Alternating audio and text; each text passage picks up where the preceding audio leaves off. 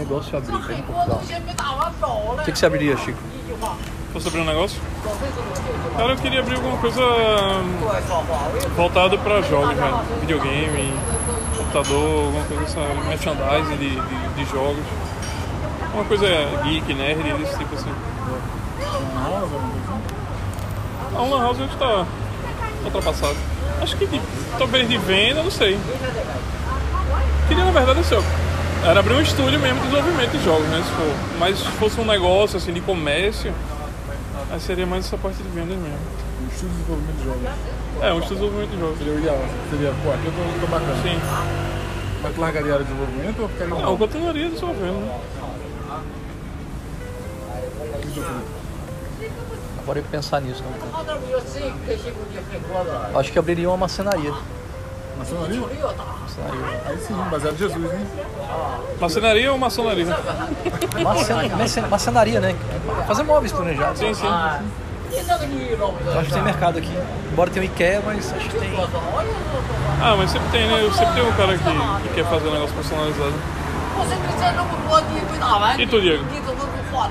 Falou também, é uma boa área. é. Mas acho que eu faria uma organização. Sai daqui. Na verdade, eu tenho vontade de abrir uma cafeteria se fosse pra começar. Mas se fosse o que eu quero, acho que seria uma organização de jogos. É, é uma área que eu gosto. Eu gosto de trabalhar. Quero voltar a trabalhar com isso também, de novo. Assim, Tirando os dois mercados que pra mim não contam, né? Assim, você não vai trabalhar com material bélico, né? É muito difícil. Então, Sim. o maior mercado do mundo é o bélico. Você não, tá, você não dá pra você falar assim, pô, acho que eu vou abrir uma empresinha aí e começar a vender aí. entendeu?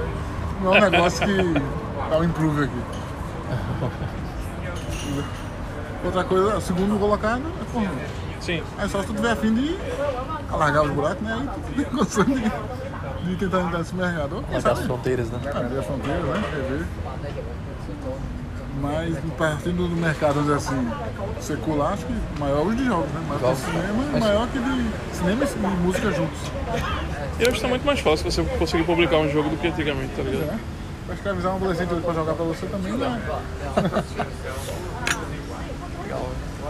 Acho interessante essa parte de comércio, velho. Comércio de itens, tá ligado?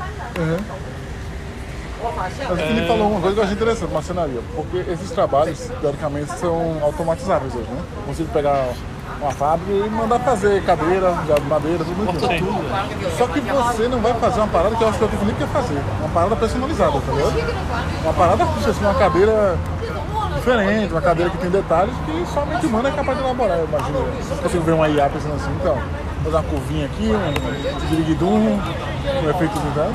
E os móveis mais antigos e bonitos, né? Tinham detalhes que, pô, era coisa muito humana, assim, de fazer a marcenaria do negócio. Né? E eu acho que isso que o Felipe tá falando vai virar coisa, tipo assim, muito de luxo no futuro, né? Porque vai ser as coisas tão padronizadas, assim, um acabamento muito minimalista, né? Pra ser o mais simples possível.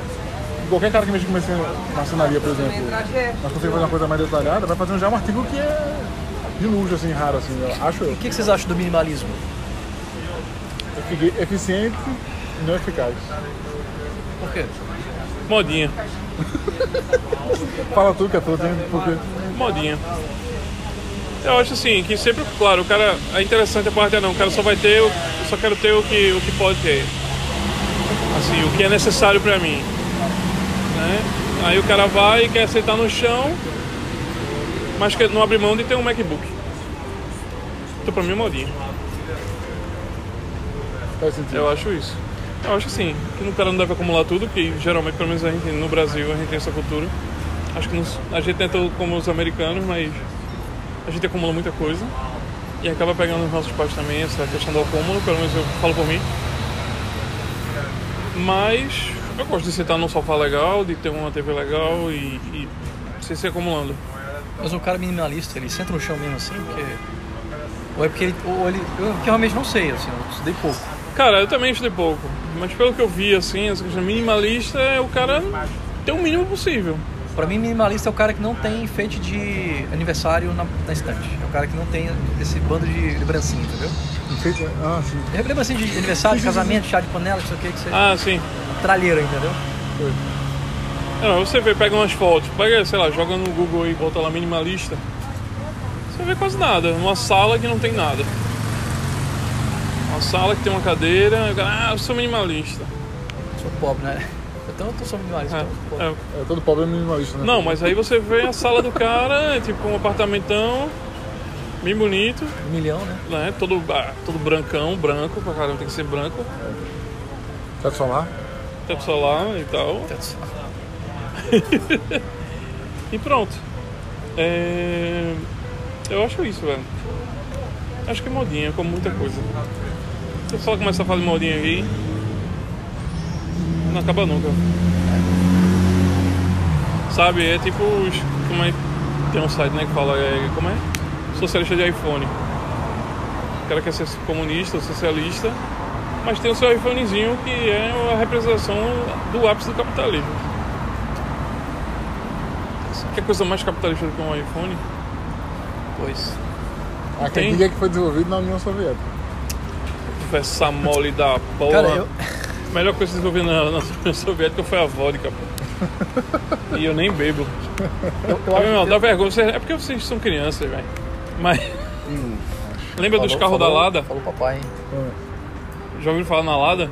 Que era a fábrica Lada? que Sim, tinha carro. a fábrica de carro Aham. da, da Rússia. Chegou a ser vendida no Brasil aquela de É, giraça. exato. né? Aquilo é uma bosta, pô. Era o ápice da, da, da indústria da União Soviética no final dos anos 80. E chegou pra vender no Brasil e aquilo era um.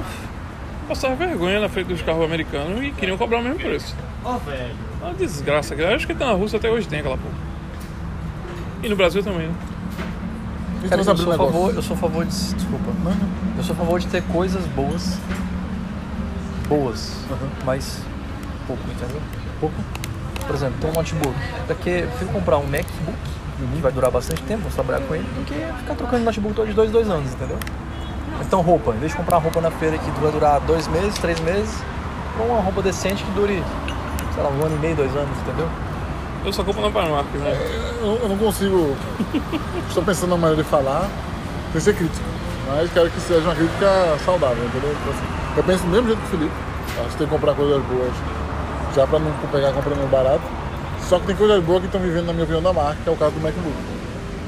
Pelo conhecimento que eu tenho de, de computador, eu sei que eu posso comprar uma máquina salvando uma grana muito boa, que é uma máquina que vai durar tanto ou mais do que o MacBook. Agora Um sim. exemplo só assim. Eu não sei, mas é um bom exemplo.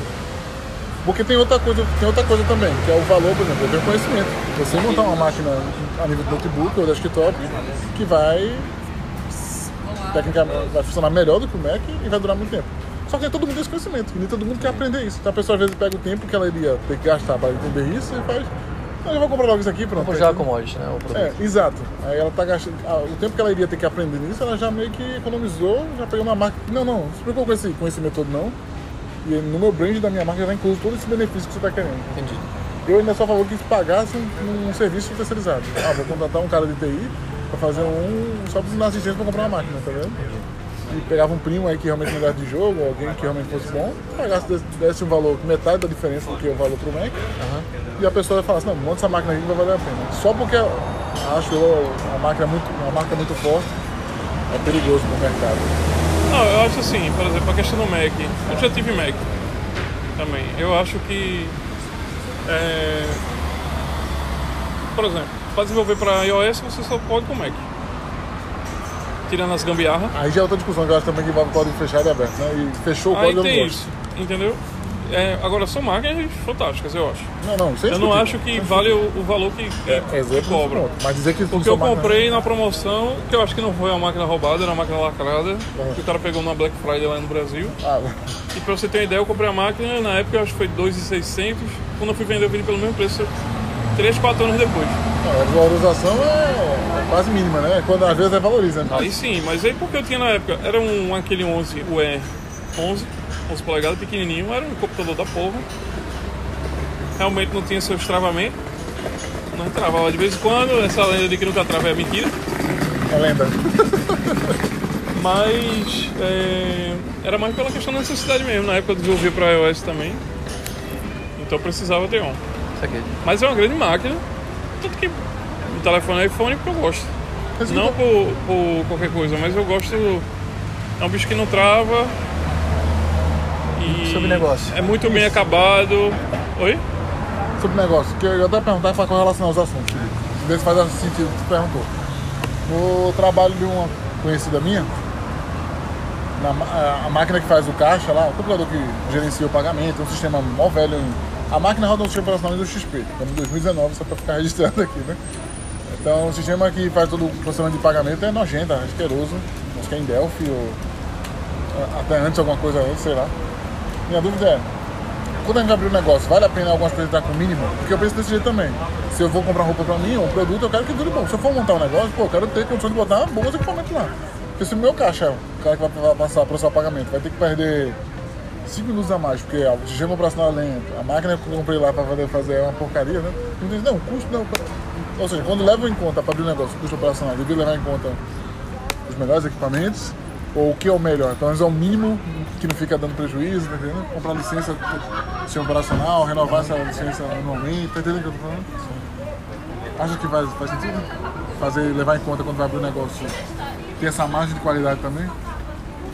Ah, depende, cara. Depende do, bolso também, né, cara? Você tem que. É é o melhor custo-benefício pra tudo, cara. Móvel, certo? Sim. Tem que ser sustentável, senão não adianta. ah, eu acho que depende do que que tu. A máquina Sim. Se adapta ao que você quer, né? Por exemplo, se eu quero um. Eu vou abrir um negócio, independente do que for, sei lá, um restaurante, qualquer coisa, que eu vou botar uns painéis, Boa, uma TV, umas TVs pra estar só mostrando o meu cardápio. boa, é isso. Eu não vou botar uma super máquina, eu boto uma porra no Raspberry Pi lá que fica rodando qualquer coisa. Rodando um PDF, rodando um negócio, isso é suficiente. Sim, sim. É. Acabou-se. Não adianta eu botar uma placa de vídeo, botar um, um PC ou botar um Mac pra rodar aquela porcaria. Agora, se fosse outra, outra opção de, de negócio também, eu acho que eu uma empresa de consultoria de, de, de, de empresa, assim. Aqui o mercado não é agressivo, velho. Não, o mercado aqui é passivo. Não é agressivo, cara. A- cara, minha esposa já chegou lá, fez amizade com a mulher do café, um chá de, chá, chá de amora lá.